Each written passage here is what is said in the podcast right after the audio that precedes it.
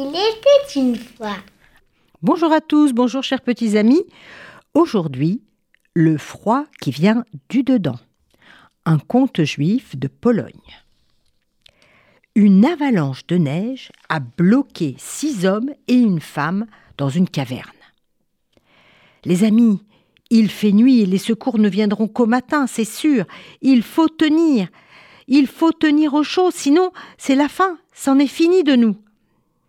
Avec un peu de bois que chacun avait transporté, ils ont allumé alors un feu dans la caverne. Et ils se sont tous mis autour du feu pour se réchauffer. Mais tous savaient que si le feu s'éteignait, ils mourraient de froid avant même l'arrivée des secours. Il faisait une atmosphère terrible et pesante dans la caverne autour du feu.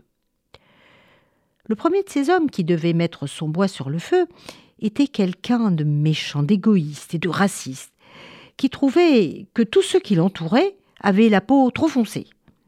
Alors il se dit en lui-même Oh, mais jamais je ne donnerai mon bois pour réchauffer les autres, et en plus en noir. il a gardé son fagot de bois. Le deuxième homme n'était pas mieux. Alors lui, il était très riche, mais avare. Il ne donnait rien. Et il se trouvait là parce qu'il espérait récupérer de l'argent des intérêts d'une dette au-delà de la montagne. Observant tout autour de lui, il a tout à coup posé son regard sur un homme à l'aspect un peu rude, portant des vêtements usés, raccommodés. Et pendant qu'il comptait son bois, il rêvait du bénéfice qu'il obtiendrait de la dette. Et il pensait Je ne vais certainement pas donner mon bois pour chauffer des paresseux. Et, eh ben non, et il garda son fagot. Le troisième homme était un homme noir, dont les yeux étincelaient, mais de haine et de ressentiment. Sa souffrance physique et morale ne lui avait rien appris. Et donc il pensait Je vais sûrement avoir besoin de ce bois pour me défendre. Et en plus, jamais je ne le partagerai avec ceux qui m'ont fait du mal et qui m'ont opprimé tout le temps. Et lui aussi garda son bois. Le quatrième, lui, était un pauvre homme qui habitait dans la montagne et qui connaissait les chemins et les dangers et les secrets de la neige.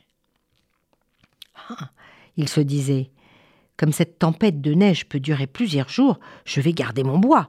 Euh, j'en aurai besoin, je ne vais certainement pas le donner.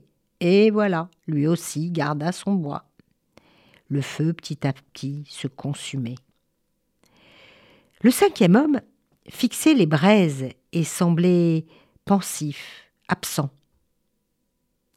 Comme il était trop absorbé par ses fantaisies, il ne pensait même pas à se rendre utile, et lui aussi à garder son fagot.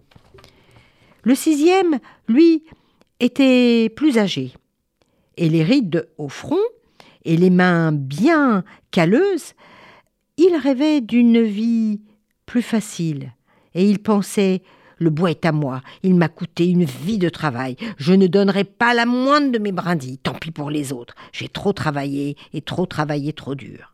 Et lui aussi garda son fagot de bois. Et le feu commençait à s'épuiser, et personne n'a bougé. Et le feu a fini par s'éteindre. Le dernier, ou plutôt la dernière, était une femme juive qui était assise toute recroquevillée à cause du froid. Et elle, elle avait juste quelques brindilles, car elle était déjà très chargée. Ces quelques brindilles, c'était largement insuffisant pour entretenir le feu. Elle devait rendre visite à un vieil ami qui n'avait pas quitté la montagne et qui avait aidé sa famille à leur arrivée dans la région, sans aucune arrière-pensée. Il n'était pas juif, il n'était pas croyant, mais sa foi était en l'homme, en son cœur, en son intelligence. La générosité de cet homme avait permis à toute sa famille de survivre, puis de bien s'installer, et enfin de trouver du travail dans la vallée pour tous. La jeune femme était vraiment très déçue. Elle était même accablée de voir l'égoïsme de ces six hommes. Elle se disait ils préfèrent risquer de mourir de froid plutôt que de mettre leur fagot de bois dans le feu. Moi, je n'ai que quelques brindilles, ça ne suffirait jamais. Leur égoïsme est tel qu'ils choisissent de se mettre eux-mêmes en danger plutôt que de partager. Mais c'est incroyable. Et elle se mit à pleurer dans son coin. Alors, par désespoir, elle jeta sa poignée de brindilles. Sachant bien que ce n'était pas suffisant, et que ces quelques brindilles n'allaient pas entretenir le feu, ni même le rallumer un peu. Alors elle pria. Et elle pria les hommes de réfléchir à leurs actes. Elle pria Dieu de réveiller dans leur cœur un petit peu de générosité.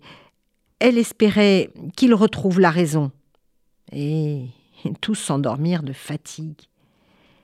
Et les braises allaient finir par s'éteindre complètement. Dans un sursaut, elle prit les fagots des mains de ceux qui dormaient et les jeta dans le feu. La vie, avant tout, on lui avait toujours appris ça.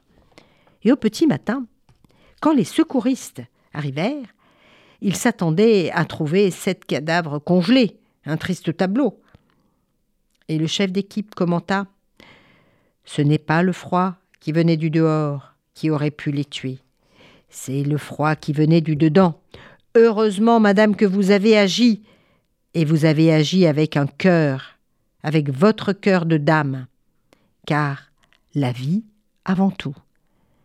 Elle fut remerciée, cette femme juive, par tous les autres, qui enfin comprirent qu'il faut partager et que c'est la vie avant tout. Au revoir à tous.